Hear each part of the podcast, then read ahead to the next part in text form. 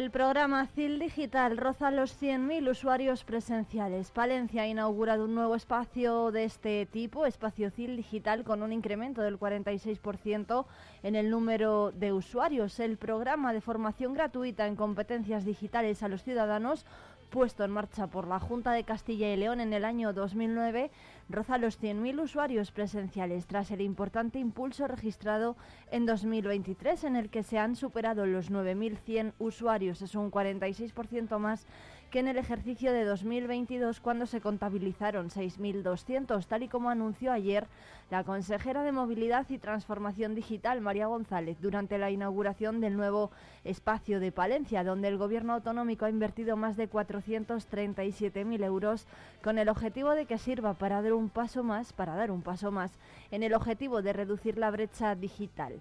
Durante 2023 se incrementaron los usuarios en ese porcentaje en un 46% y los cursos un 35%, llegando a superar la cifra de mil cursos al año. González destacó ayer que con estas cifras, estos espacios, han logrado cumplir la meta de superar los mil cursos formativos durante 12 meses, incrementándose en un 35% con respecto a todos los ofertados en 2022.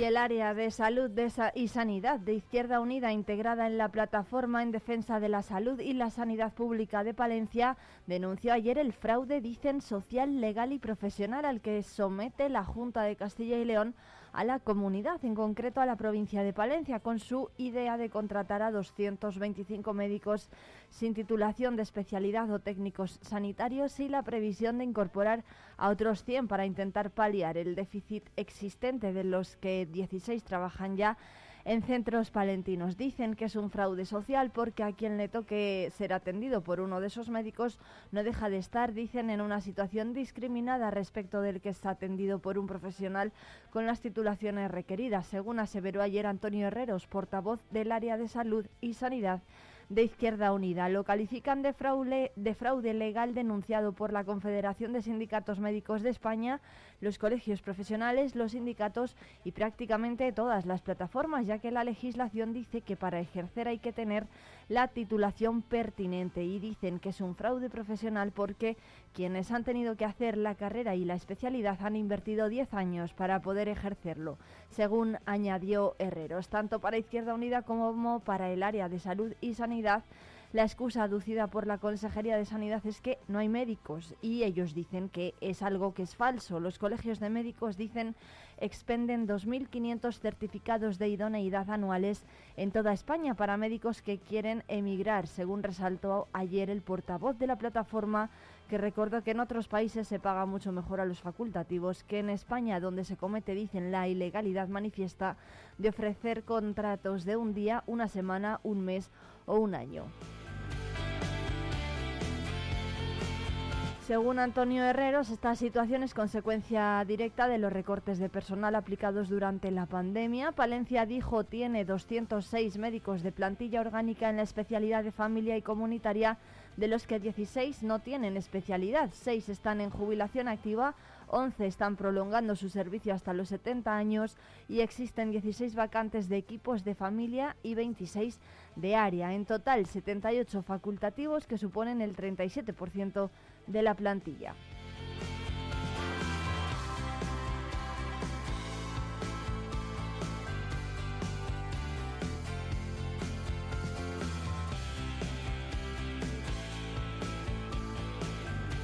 Y el balance de visitas a los recursos turísticos de la Diputación durante el puente de la Constitución volvió a ser positivo al sumar cerca de 3.000 visitantes. El yacimiento arqueológico de la Olmeda, ubicado en Pedrosa de la Vega, continúa siendo el referente del turismo provincial en Palencia con la cifra de 1.128 visitantes entre el miércoles 6 y el domingo 10 de diciembre, que se complementa con la visita al Museo de la Villa en la iglesia de San Pedro de Saldaña, con otras 550 visitas durante esos cinco días. Un recurso turístico que ha tenido muy buena acogida entre palentinos y turistas interesados por conocer los hallazgos de la villa. Y por otro lado la cueva de los franceses, la formación kárstica en pleno Geoparque Mundial de las Loras en Revilla de Pomar, registró la cifra de 526 visitas durante el puente, siendo el viernes y el sábado los días de mayor afluencia de visitantes, hasta formación perfecta para disfrutar en familia y también con amigos.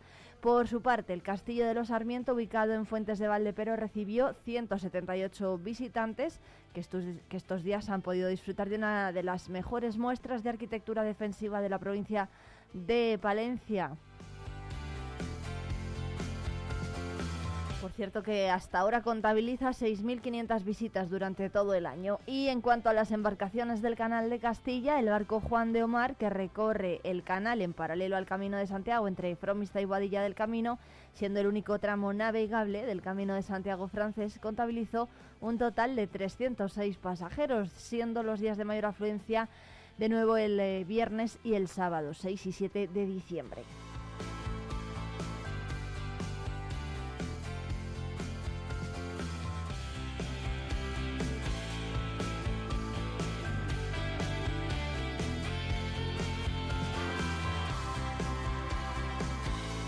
La Diputación de Palencia ha aprobado incluir una nueva guardería Crecemos en Fuentes de Nava, va a ser con seis niños de entre 0 y 3 años. También se ha dado el visto bueno en la última Junta de Gobierno al reparto de 748.300 euros del Acuerdo Marco de Servicios Sociales que la Diputación Palentina mantiene con la Administración Regional mediante adenda para el año 2023 destinado a financiar programas que tienen que ver con la atención a las situaciones de dependencia, sobre todo la ayuda a domicilio que supone 429.600 euros. También habrá partida para equipos de acción social básica, programas para evitar la drogodependencia, programas por la igualdad, familia e infancia. Y en cuanto al área de desarrollo socioeconómico, se ha dado el visto bueno al convenio con la Fundación General de la Universidad de Valladolid, la FUNGE, por importe de 60.000 euros para la mejora de la empleabilidad de los titulados universitarios en empresas y entidades del tejido empresarial de la provincia. Y en materia de personal se aprobó la oferta de empleo público ordinaria y específica de la Administración provincial.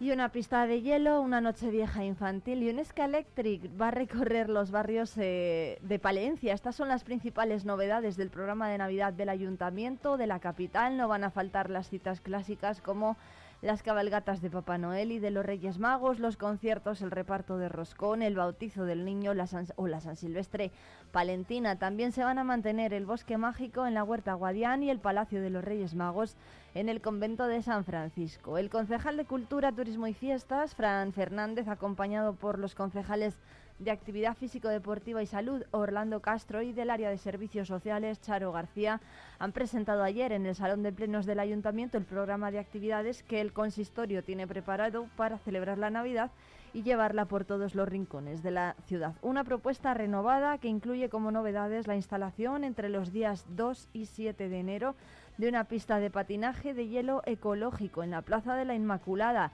También se va a celebrar una noche vieja infantil el 31 de diciembre por la mañana en la Plaza Mayor con recogida solidaria de juguetes, campanadas, un concierto de la escuela de rock y muchas más sorpresas. Por, además, un Electric va a recorrer los barrios de la ciudad y también habrá Navidad Universitaria con música en directo el 21 de diciembre de una del mediodía a 6 de la tarde en la Plaza de la Inmaculada.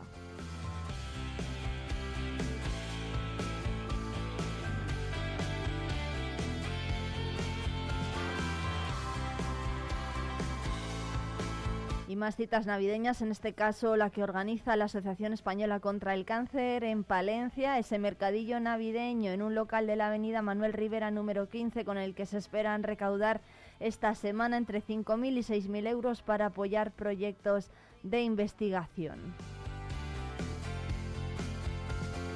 Va a estar abierto en horario de mañana y de tarde hasta el próximo sábado de 11 de la mañana a 2 y de 5 de la tarde a 8 en el amplio local cedido por una familia palentina en la avenida de Manuel Rivera número 15 se muestran toda suerte de objetos procedentes de donaciones. Muchos tienen tintes navideños, como por ejemplo alimentos no perecederos aportados por empresas palentinas, cerámica, piezas de arte y decorativas, cuadros pintados por personas enfermas de cáncer y también por artistas palentinos o libros de todo tipo que están en buen uso, además de prendas de ropa donadas por una tienda de moda, ropa infantil y de adulto y varios juegos de café. Igualmente, la asociación envía desde Madrid para su venta libretas, camisetas y distintos objetos de merchandising. Todo ello está cuidadosamente distribuido y colocado de forma visible en distintas zonas de este local para que los visitantes lo adquieran y pueda, o puedan elegir lo que necesiten o regalárselo a sus familiares en esta Navidad. Pilar Cuesta, directiva de la Asociación Española contra el Cáncer desde hace 20 años, es una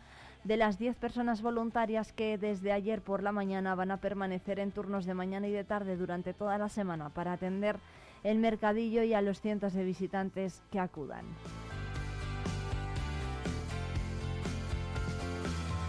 Las previsiones de la recaudación de la entidad en Palencia con esta actividad oscilan entre los 5.000 y 6.000 euros obtenidos en las últimas ediciones. Además, también se venden papeletas al precio de 1,50 euro. Con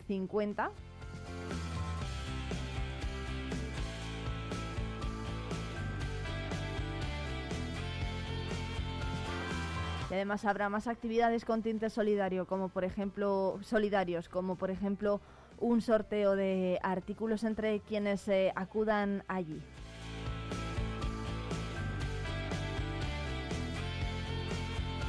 Y más asuntos. Galletas Gullón, la, la, galletera líder en el eh, sector y principal fabricante de Europa, ha recibido ayer el distintivo Óptima de Castilla y León por su fábrica Vida. Su factoría de Gullón ya contaba con él por sus políticas corporativas en materia de igualdad. Esta distinción, otorgada por la Junta de Castilla y León, reconoce, reconoce así el compromiso de la galletera aguilarense con la entidad al adoptar de forma voluntaria medidas y buenas prácticas para la organización del trabajo y la conciliación familiar. De esta manera, Galletas Gullón recibe la distinción en su fábrica Vida por fomentar a través de su plan de igualdad y diversidad la transparencia y la no discriminación en los procesos de selección y promoción, impulsando así la integración de la perspectiva de género en todos los sectores y departamentos de la empresa, incluyendo los cargos de alto nivel. En la actualidad, la galletera, que cuenta con más de 1.900 empleados, de los cuales el 43% son mujeres, ha instaurado un convenio laboral en el que recoge medidas para incentivar la igualdad de oportunidades entre hombres y mujeres, además de la conciliación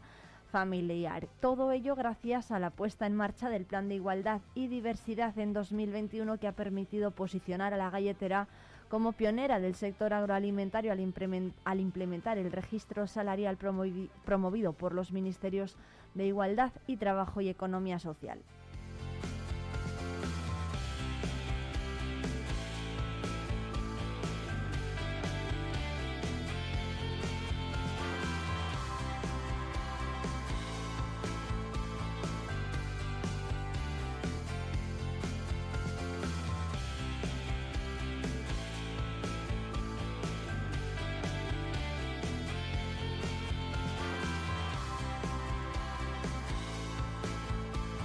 La Policía Nacional ha procedido a la detención de un varón por un presunto delito de lesiones ocasionadas por un golpe en la cabeza. Una ciudadana palentina ha denunciado que tenía intención de alquilar un piso a dos varones que mostraron interés por el mismo, para lo que se reunieron en el interior del de un establecimiento hostelero de la capital y cuando abandonó el local en compañía de una amiga, los dos varones con los que había intentado llegar a un acuerdo para formalizar el contrato de alquiler se le acercaron por detrás propinándole uno de ellos un fuerte golpe en la cabeza con un botellín de cerveza, lo que le ocasionó la pérdida de la conciencia y tuvo que ser asistida en el Hospital Río Carrión. La Policía Nacional inició las investigaciones que permitieron la rápida identificación del supuesto autor y procedió a su detención como presunto autor de un delito de lesiones.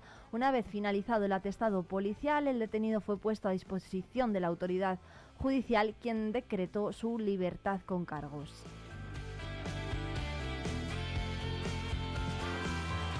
Y una mujer se enfrenta a dos años de cárcel por un incendio. Según publica hoy Diario Palentino, el fiscal asegura que el siniestro contaba con ocho focos dentro del espacio natural, natural Fuentes Carrionas Fuente Cobre. El Ministerio Público le pide 6.300 euros de multa. Como decimos, una mujer se enfrenta a esa pena, una pena de dos años de prisión, como presunta responsable de un delito contra el medio ambiente después de que provocara supuestamente un incendio en el espacio natural Fuente Carrionas Fuente Cobre, en la montaña palentina. Las mismas fuentes indicaron que los hechos por los que va a ser juzgada próximamente se le eh, próximamente la acusada se produjeron a las seis y media de la tarde del pasado 27 de marzo de 2021. Según el escrito de acusación provisional suscrito por el Ministerio Público, la mujer prendió fuego en el monte Lores, dentro del municipio de La Pernía, con ocho focos localizados, concretamente cinco en el paraje conocido como Camino de Tañuga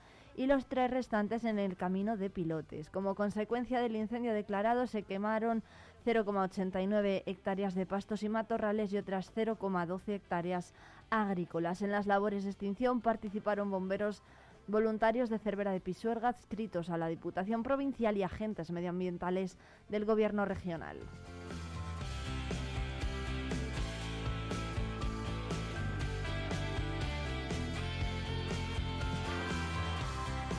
Y un camionero ha sido interceptado circulando ebrio en sentido contrario durante 10 kilómetros. Fue interceptado por la Guardia Civil de Tráfico en Torquemada y el conductor arrojó un resultado de 1,06 miligramos por litro de alcohol. Piden retirar el carné a este octogenario que, que provocó, además piden retirar el carné al octogenario que provocó el accidente en la A67. La Guardia Civil del, subsector de tráfico de Palencia ha abierto diligencias al conductor de un camión de 43 años de nacionalidad búlgara y domiciliado en Alicante como presunto responsable de un delito contra la seguridad vial después de que circulase durante 10 kilómetros en sentido contrario por las 62 y arrojara un resultado positivo de alcoholemia cuantificado de 1,06 y 1,04 miligramos por litro en las dos pruebas a las que fue sometido. Según informaron a Diario Palentino fuentes de la Guardia Civil de Tráfico, los hechos se conocieron el pasado sábado a las 5 de la madrugada cuando el servicio del 112 recibió numerosas llamadas en las que se alertaba de que un camión circulaba en sentido contrario por la A62 entre los puntos kilométricos 63 y 73 en Torquemada en sentido Valladolid. El camión pudo ser interceptado por una pareja de seguridad ciudadana de Quintana del Puente con apoyo de la pareja de otra más de la Guardia Civil de Tráfico del destacamento de Palencia que pudieron trasladar el vehículo hasta el área de las lagunas. Además, la Guardia Civil imputa al conductor del camión un delito de conducción temeraria por circular a lo largo de 10 kilómetros en sentido contrario. Se da la circunstancia, además, de que este hecho se produjo dos días después de producirse un accidente por colisión frontal entre dos vehículos, también en la 67, a la altura de Herrera de Pisuerga, con el resultado de dos heridos graves que fueron evacuados al Hospital Río Carrión después de que uno de los conductores implicados circulara mm, durante más de 8 kilómetros en sentido contrario.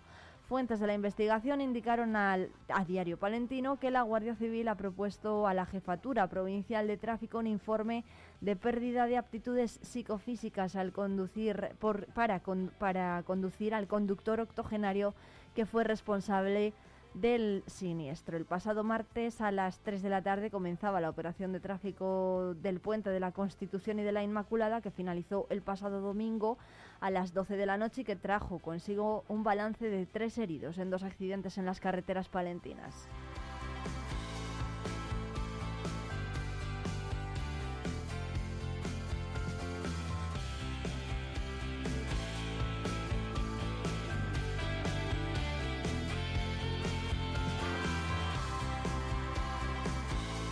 Esta noche, a partir de las, de las ocho y media, Thunder Palencia se mediante Basconia, uno de los grandes de la Liga Endesa, una visita al Buesa Arena que el conjunto palentino va a realizar después de perder ante el Covirán Granada en el último encuentro dirigido por el ya exentrenador del Thunder Palencia, Marco Justo.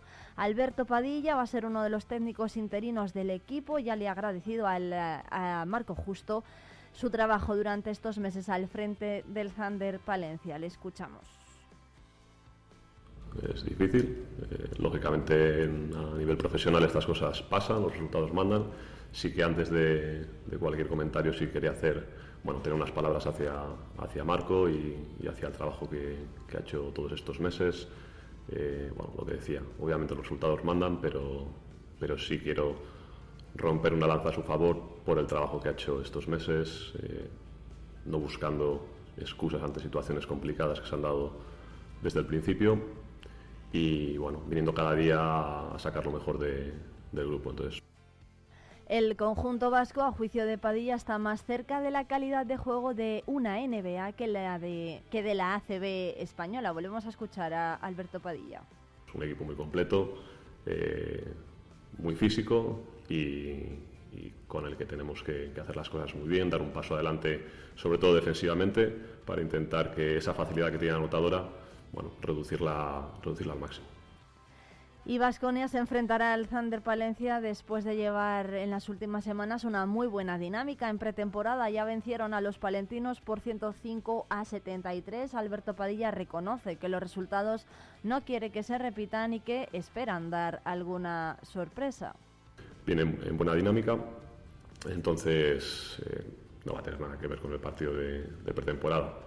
Eh, espero que no tenga nada que ver tampoco en cuanto al resultado que fue en pretemporada y que podamos eh, hacer un, buen partido, competir y, intentar dar una alegría y son conscientes de que el en el Fernando pues habrá una gran parte de las gradas cubiertas de morado para animar a los palentinos. Son las 8 y 22 minutos. Saludos de quien les habla, Irene Rodríguez, que les va a acompañar en directo hasta las 12 del mediodía en la 90.1 de la FM Palentina y también en la 107.2 de Radio Guardo. Todo en un día en el que vamos a tener temperaturas de entre 7 y 14 grados elevadas para estar en esta época del año y lluvias en Palencia Capital en las horas centrales del día.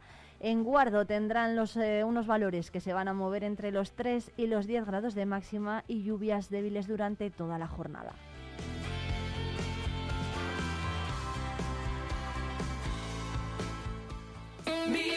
Loud.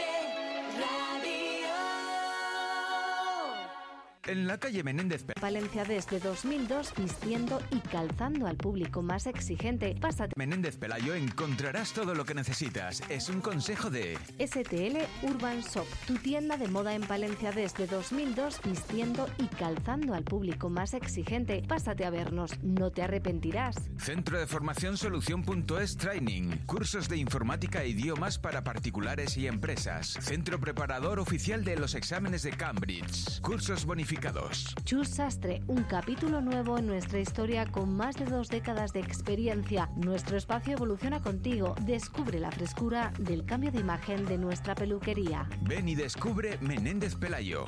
Riesgo Metal, tu taller de carpintería metálica, aluminio y hierro. También automatismos de puertas. Riesgo Metal, en calle de los Bordadores 20, Valencia. Volver a estrenar un abrigo de piel totalmente transformado con un nuevo diseño de tendencia es posible con Peletería Prieto. Las manos expertas de nuestro peletero darán vida al abrigo que tienes en el armario. Dale una oportunidad al chaquetón de tu madre o el abrigo que con tanto cariño te dio tu tía. También es posible darle una segunda vida como complemento del hogar. Disfruta del confort de una manta o el encanto de unos cojines. Pide tu presupuesto. Peletería Prieto, en calle Mayor 76. Cerrato por vacaciones. Descubre los 40 pueblos de esta comarca palentina. Déjate sorprender por lugares singulares y únicos. Viaja en el tiempo a través de sus barrios de bodegas, algunos con más de 500 excavadas, o visita el mejor centro de enoturismo de España. Conoce sus secretos en el Museo del Cerrato Castellano y todo ello aderezado por una oferta enogastronómica de calidad. Cerratopalentino.es. Saborear lo auténtico.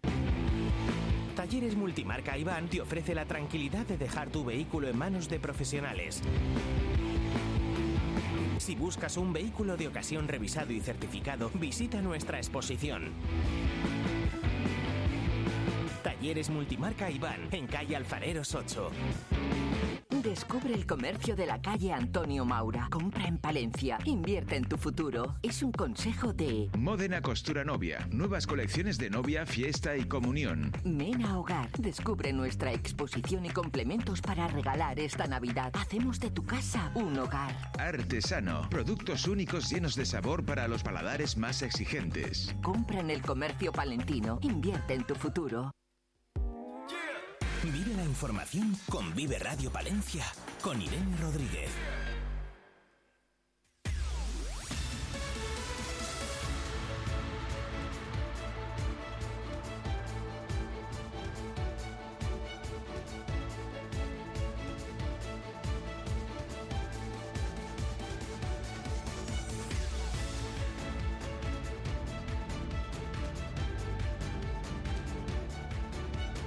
Alrededor de 3.500 palentinos han decidido vacunarse este año, bien de la gripe o de la COVID-19. Las farmacias de Palencia lo han detectado así en eh, un mes, el rechazo de 3.500 palentinos a vacunarse porque participan en un sistema de alerta para fomentar la inmunización organizado en colaboración con la Consejería de Sanidad. Una herramienta de la que vamos a hablar con José Luis eh, Nájera, el presidente del Colegio de Farmacéuticos de Palencia. Buenos días.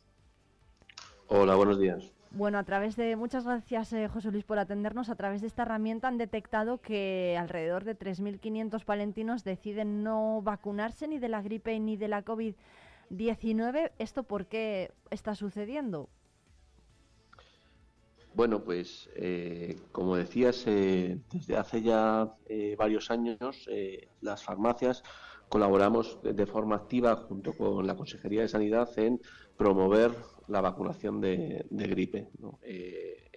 a través de la receta electrónica nos llega un mensaje sobre aquellos pacientes que son candidatos a vacunarse y entonces nosotros hacemos una intervención.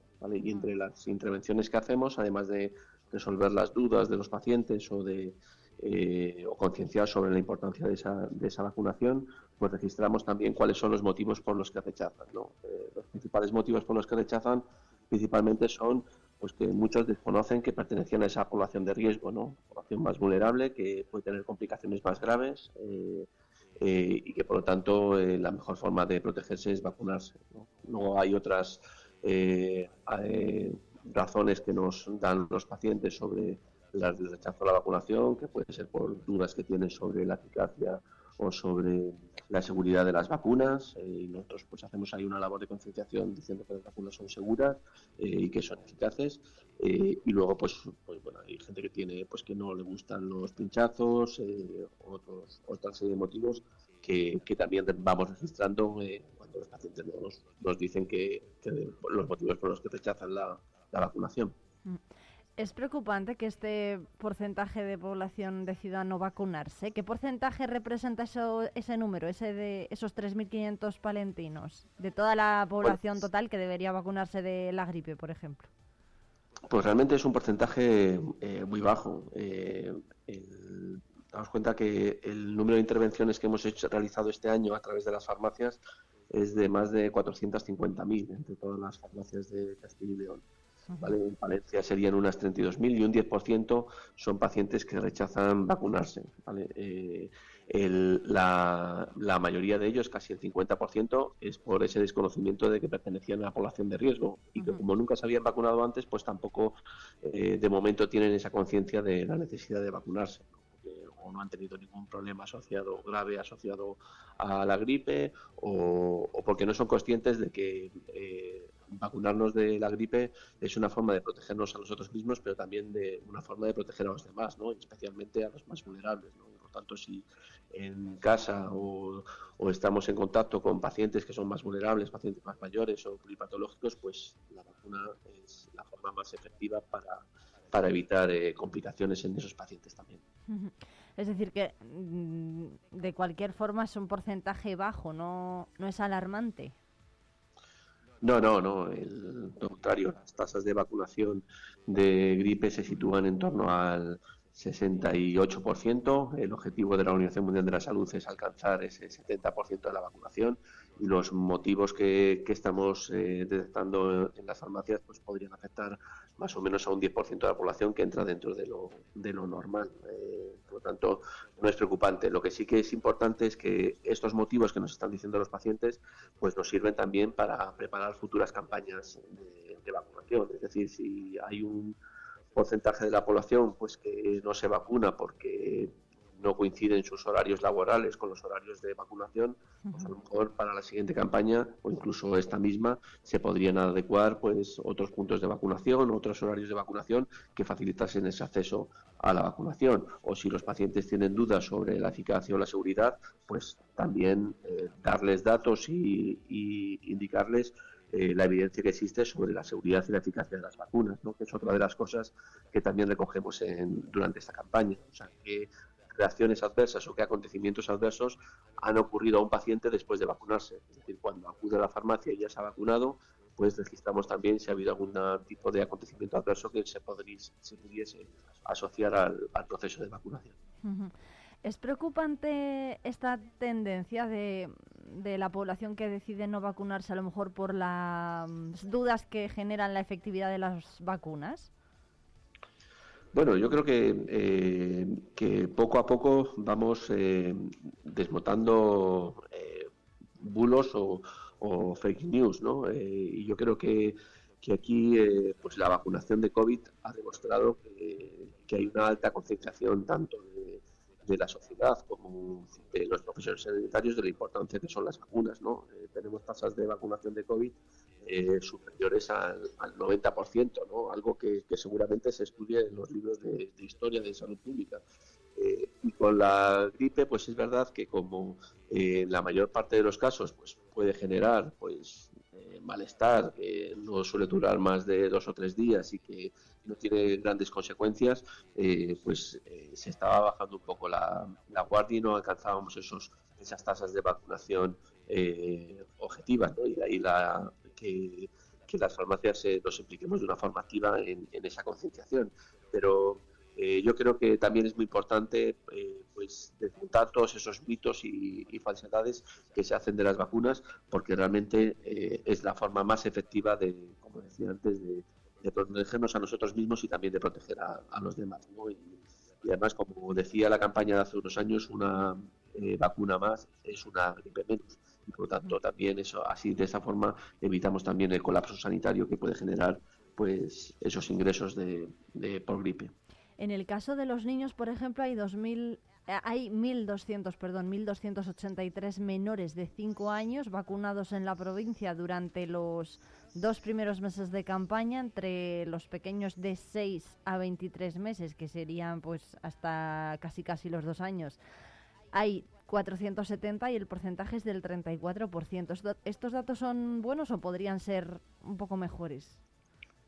Bueno, pues con los niños hay que tener en cuenta primero que es la primera vez que se incluye la vacunación de la gripe dentro del calendario vacunal. Y nosotros lo que estamos observando desde la farmacia es que hay un eh, alto desconocimiento sobre, eh, sobre la, posibilidad de vacunarse a los niños eh, con la vacuna de la gripe. Se han establecido dos, dos tipos de vacunas, una para los niños de 6 a 23 meses y otra para los de 24 a 59 meses.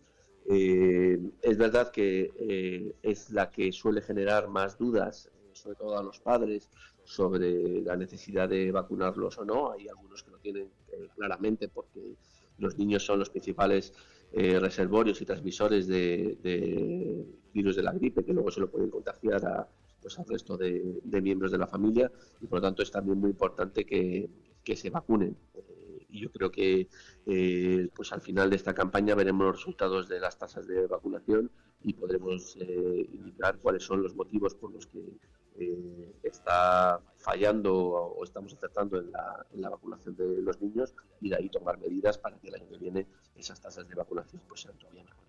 Bueno, pues José Luis Nájera, presidente del Colegio de Farmacéuticos de Palencia, muchas gracias por atendernos en directo cuando son las 8 y 35 minutos ya de la mañana de este martes 12 de diciembre. Muchas gracias. Bien, gracias a vosotros. Un abrazo por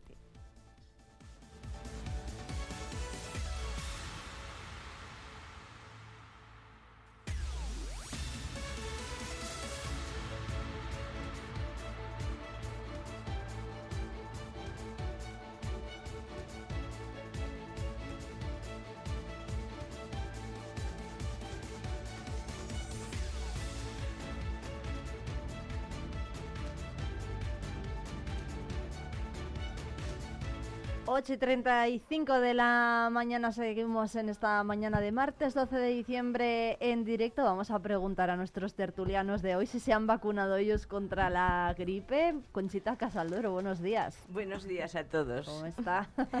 Genial de estar con nuestros oyentes. Fíjense cómo se escucha el diario palentino, ¿eh? que lo tienen aquí delante los tertulianos todas las mañanas y dedican siempre un buen rato de, de, cada mañana a ojearlo. Bueno, pues en eso estaba Conchita Casaldoro. Conchita Casaldoro se ha vacunado de la gripe. ¿eh? Yo sí, desde hace más de 40 años me vacuno todos los años de la gripe y de todo lo que sea necesario. Me parece fundamental. Bueno. Con Conchita estar hoy Fernando Martín Aduriz, ¿qué Buenos tal? Buenos días, ¿qué tal? Buenos días, Fernando. Yo no sé si se vacuna o no se vacuna. Eh, no, no, no me suelo vacunar, pero bueno, no, no quiero decir con eso nada. es que tenía un amigo médico que se presentaba allí en la consulta a vacunarme. Es, joven, es joven, Fernando es joven. muchas gracias. Dios te lo pague. que tenía un amigo que, ¿qué? Un amigo médico que estudiábamos juntos y llegaba ya a la consulta y me, me decía, a vacunar, y no me preguntaba. Entonces hubo unos años que me hizo una reacción horrorosa. Y ¿Sí? cogí miedo. Ya hace mucho. Pero con el COVID sí me he vacunado, ¿no? ¿Es obligatorio ahora vacunarse con el COVID también? No. No, de recuerdo. Es de recuerdo. Lo que pasa es que yo, por ejemplo, como mi marido era mucho mayor que yo y estaba muy delicado, pues mm, él, le aconsejaban que se vacunase de la gripe y demás, y entonces nos vacunábamos los dos.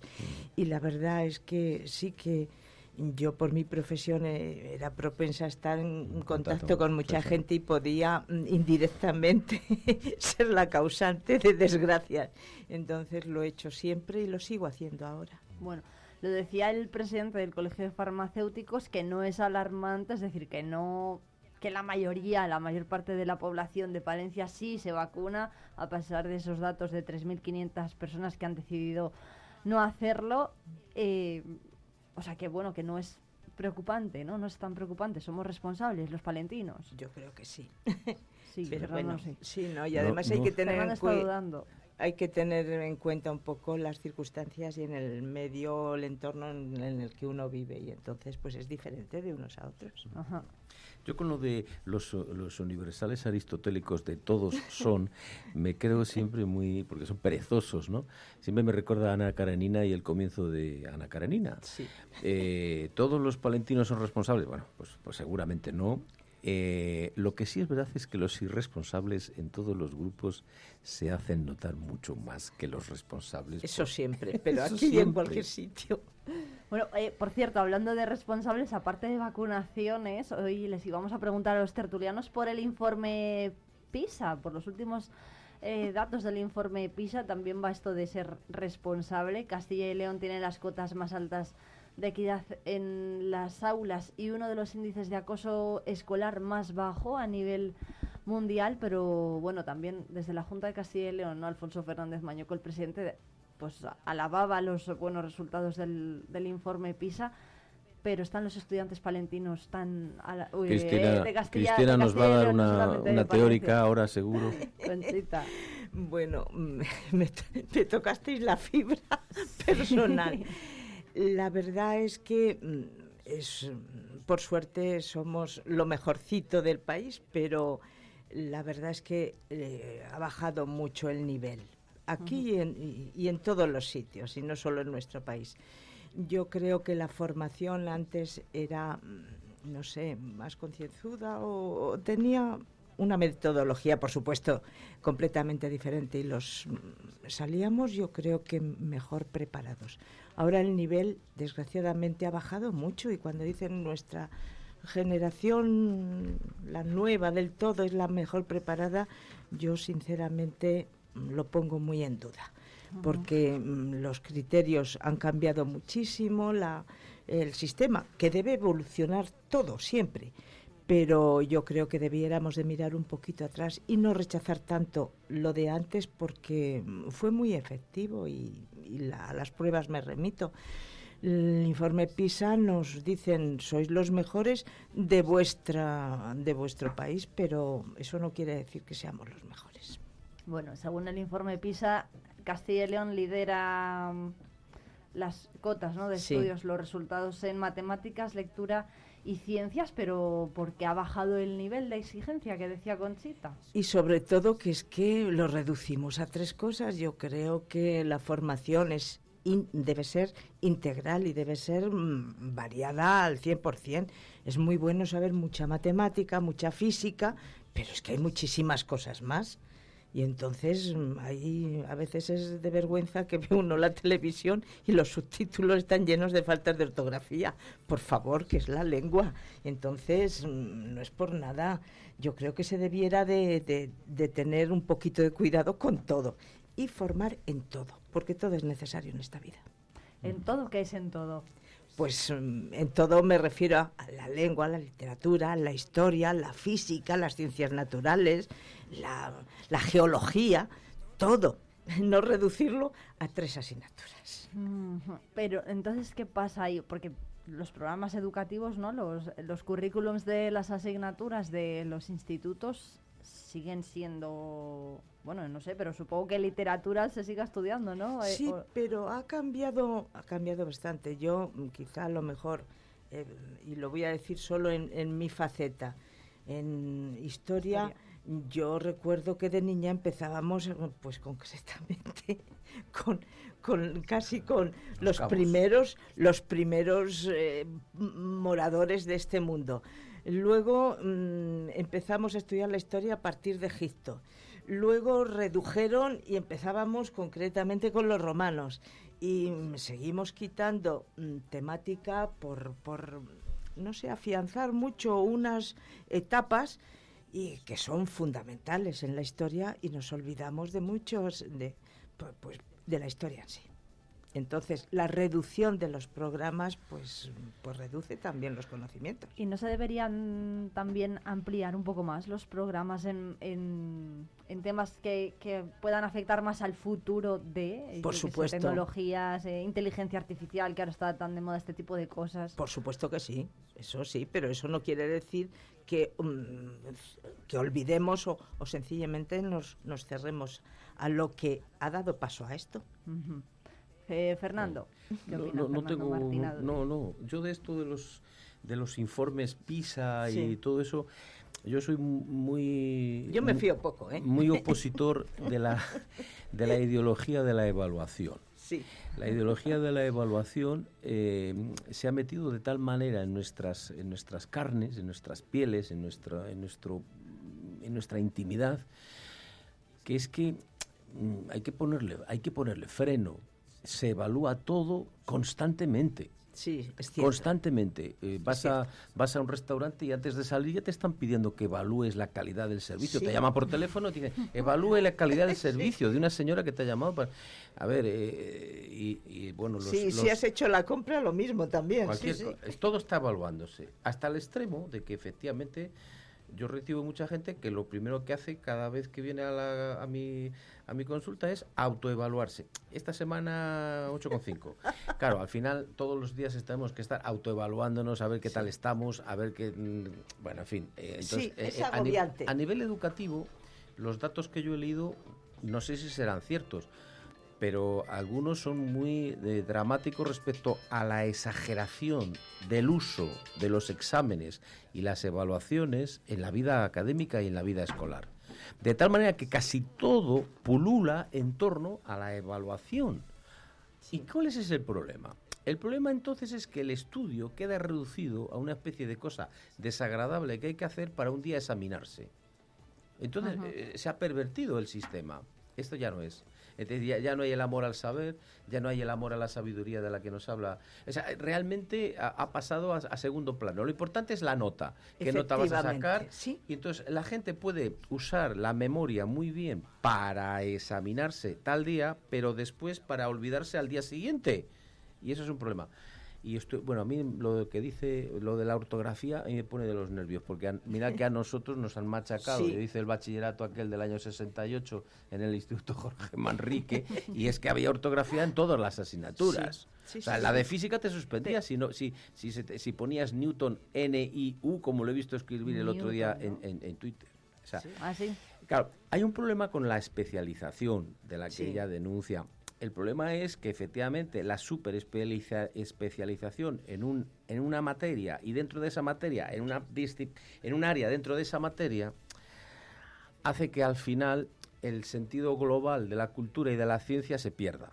Y que los de ciencias no sepan quién es Ana Karenina y que los de letras no sepan quién eh, que la segunda de la termodinámica de Newton. O sea, aquí hay Exactamente, aquí hay estoy un de acuerdo, mm, pero al 100% contigo. Lo, has lo has aclarado perfectamente. Voy a poneros un vídeo, a- voy a ponerles un vídeo a Conchita y a, y a Fernando a ver si, pues oye, se sienten un poco identificados con lo que con lo que están hablando. Que empiece por la letra A. Albania. Eh, no. No me, sa- eh, no me sale. Andorra. Alemania. Andalucía. Bueno, esto se ve Bueno. mucho en los concursos de televisión a veces. Sí, ¿no? Bueno, esto no es un concurso de televisión. No, es pero un- es gracioso porque dice, ¿a qué te dedicas? Soy ingeniero informático, por ejemplo, dice. Y, y les preguntan, pues eso, y, y eh, Alcántara, ¿qué es? Dice, una ciudad americana o, o un, o un país de, de Asia. Y tú dices, caramba.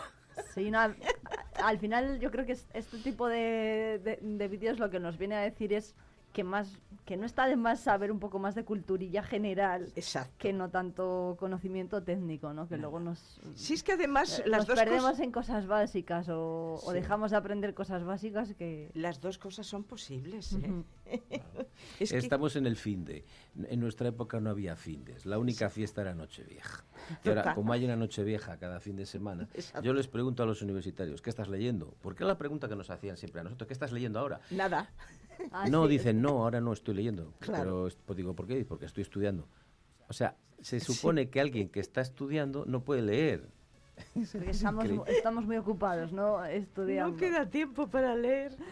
Bueno, vamos a... Por cierto, que si nos fijásemos en, en las puntuaciones del, del informe PISA, eh, en matemáticas, por ejemplo, los alumnos de Castilla y León tienen más puntos incluso que los de la Unión Europea. 499 han, cose- han conseguido los de Castilla y León frente a 474 de la Unión Europea y 473 de la media nacional. 495 tendría Asturias, es decir, que Castilla y León estaría un poquito por encima de Asturias. Y bueno, lo que se ha dicho, por ejemplo, desde el gobierno, Pilar Alegría ha dicho que el bajón de los resultados a nivel nacional pues se, achaca a la pandemia del coronavirus, a la influencia que tuvo en las aulas y se defendió pues eh, que los centros nacionales se han adaptado mucho mejor a la adversidad, a la adversidad que los europeos. No sé si Conchita y Fernando están de acuerdo. No, que- ¿Qué tiene que ver la pandemia? Exactamente. La pandemia ha sido universal. Claro. Y luego hay otra, otra cuestión. Yo recuerdo a mis alumnos antes de la pandemia que sin una calculadora eran incapaces de hacer un tanto por ciento facilísimo. Entonces, mm, eso no tiene nada que ver con la pandemia. Bueno, pues mm, vamos a dejar que, que estudien, que estudien los alumnos de secundaria, que seguro que además ahora están con exámenes. eh, Pues yo creo que sí, porque esta semana yo creo que tienen los últimos exámenes trimestrales o, o lo que sea ahora. Fíjate, porque lo decíamos antes, ¿no? Que los exámenes se te, mm, te como, como te que, que te cohiben o te Te condicionan poco, sí. los momentos. Sí. Bueno, vamos a poner unos anuncios y seguimos debatiendo. Son las 8 y 49.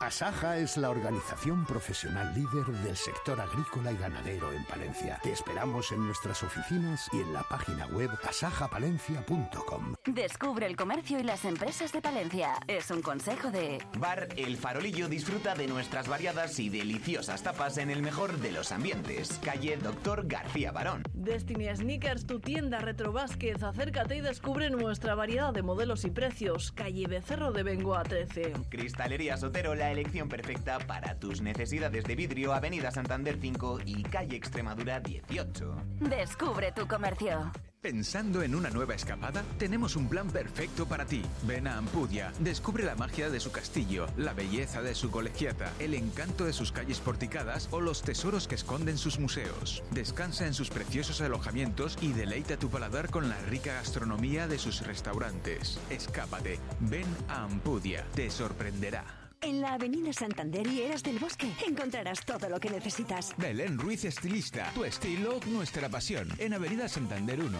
Adaix, tu hogar en Palencia. Te esperamos en calle Eras del Bosque 1. Horno del Duero, el aroma del café y el sabor del pan. La combinación perfecta en Avenida Santander 23. Ven y descubre la Avenida Santander y Eras del Bosque.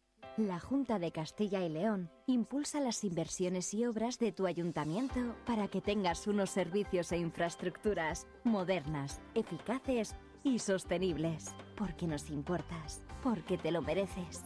En tu pueblo o en tu ciudad, aquí invierte Junta de Castilla y León. Descubre el comercio y las empresas de Palencia. Es un consejo de... El Arca de Noé Peluquería Canina, Acuariofilia. Expertos en nutrición animal con servicio a domicilio. Avenida Santander 44. La Colada, recogida y entrega para empresas y particulares, eficiencia y calidad. Avenida Santander 29. Restaurante Carelia. Disfruta de un ambiente cercano, de nuestra comida casera y variada carta. Avenida Derechos Humanos 11. Descubre tu comercio. Vive la información con Vive Radio Palencia, con Irene Rodríguez.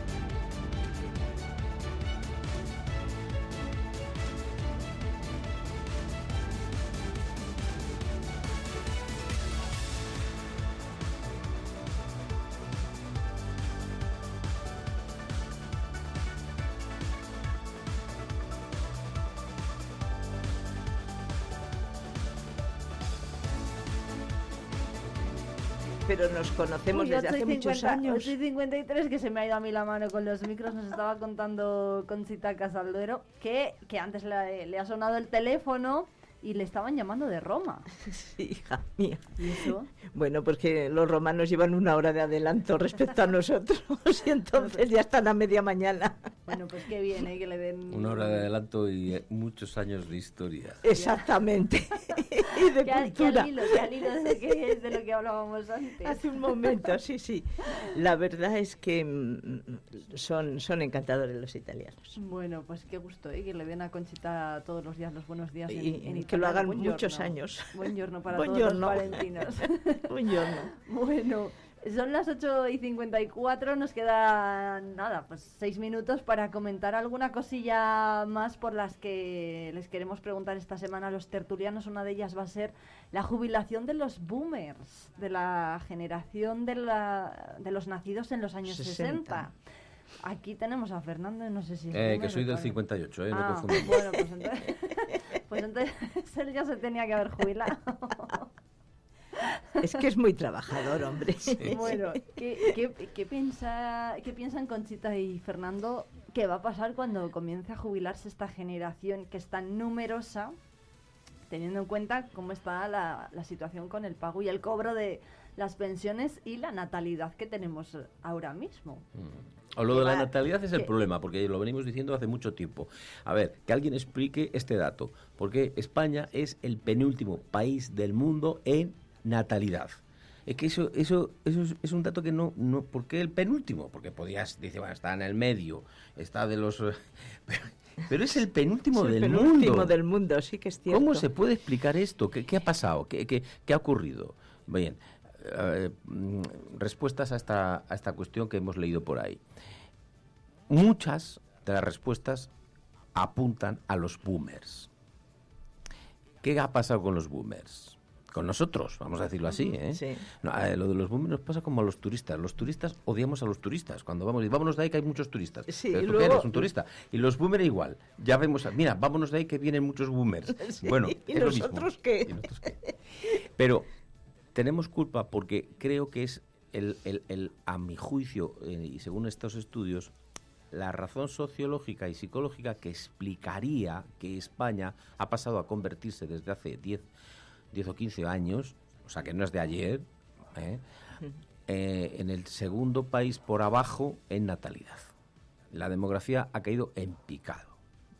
Pues porque venimos de estar desde niños rodeados de niños. Sí. Viviendo en barrios como el que yo me crié, el barrio del Carmen, pues que era una explosión de niños. Sí, Con- yo en el de pues, San, San Miguel lo mismo. I- igual. Entonces Igual. salías a la calle, había niños. Te, eh, te decía a la calle. Entonces estabas todo el día en la calle. Jugabas y Eh, jugabas. La, la vida estaba llena de niños. Había que hacer cola para todo.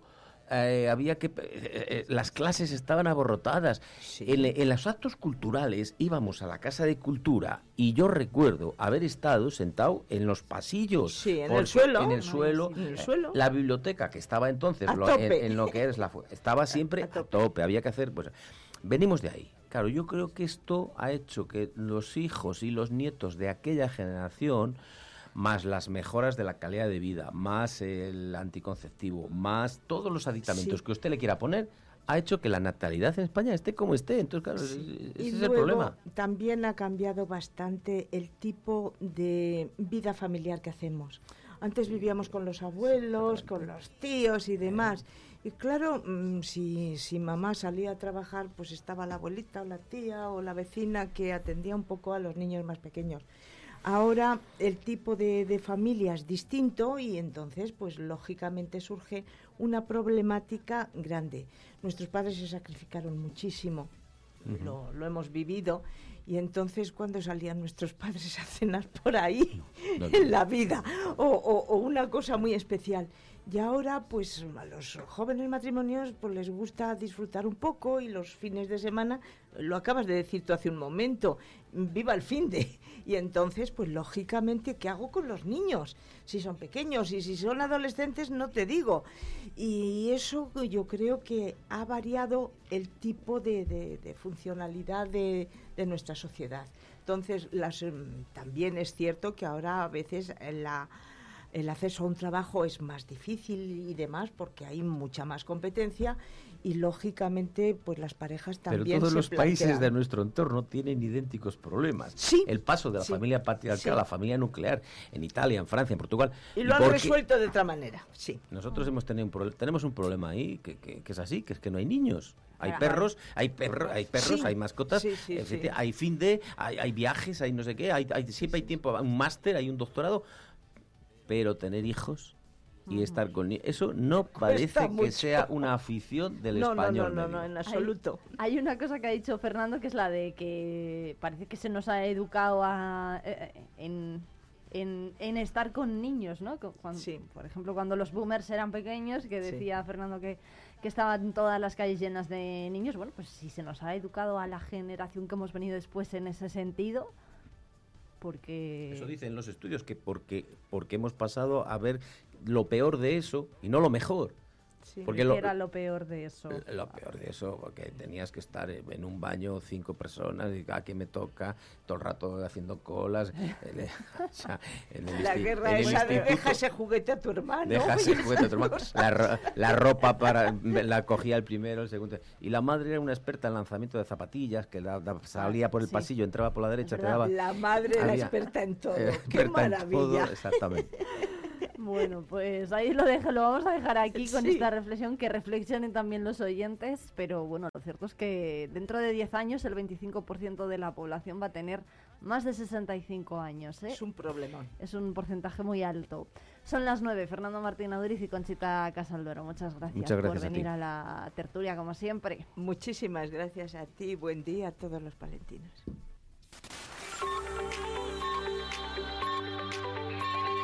Vive Radio. Son las 9 de la mañana. Palencia 90.1